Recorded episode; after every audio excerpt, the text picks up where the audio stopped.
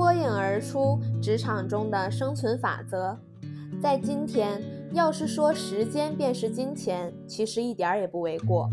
因为当今社会所讲求的便是效率，抓不住时间，不能有效地利用时间，那么你将有可能从整个高速运转的社会机制的大轮盘之中脱离出来，这样将使你无法达到你所期待的目标，更使你无法达到成功的彼岸。别虚耗工作时间。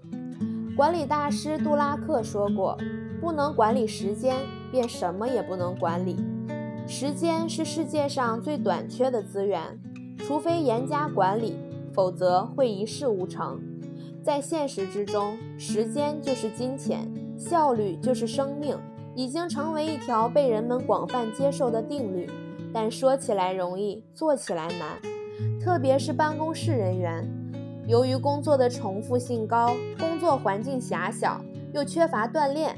办公室综合症常常困扰着员工的身心，在办公室里有很长一段时间处于恍惚状态。如何提高效率是每个职场人士的必修课。数量充当不了质量。首先，不要浏览和工作无关的网站，不要网上聊天，更不要浏览成人网站。即使工作需要和外界联系。也不要写长篇大论的电子邮件，不要和同事摆龙门阵，谈工作时用词简洁。另外的办法就是不断探索工作中的乐趣，将枯燥的工作变得津津有味。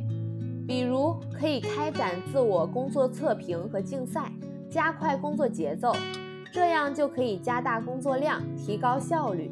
你反而觉得时间不够用。千万不要整天呵欠连天、萎靡不振，更不能在办公室睡觉。你既睡不安稳，又给老板留下了懒散的印象。例如，李某在公司中做档案管理员，不知道怎么回事，就像吃了瞌睡虫一样，整天都是一副睡不醒的样子。在办公室看见他，每时都是无精打采，即使开会的时候也形同梦游。其实他并不是工作累的，而是闲得发慌，找不到事情做。不是上网聊天，就是没完没了的打电话，接着就打呼噜，要么就是东游西荡，走到哪里哪里就死气沉沉。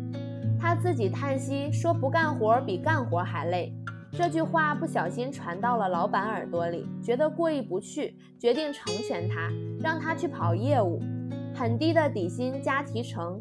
李某现在才知道什么叫做欲哭无泪，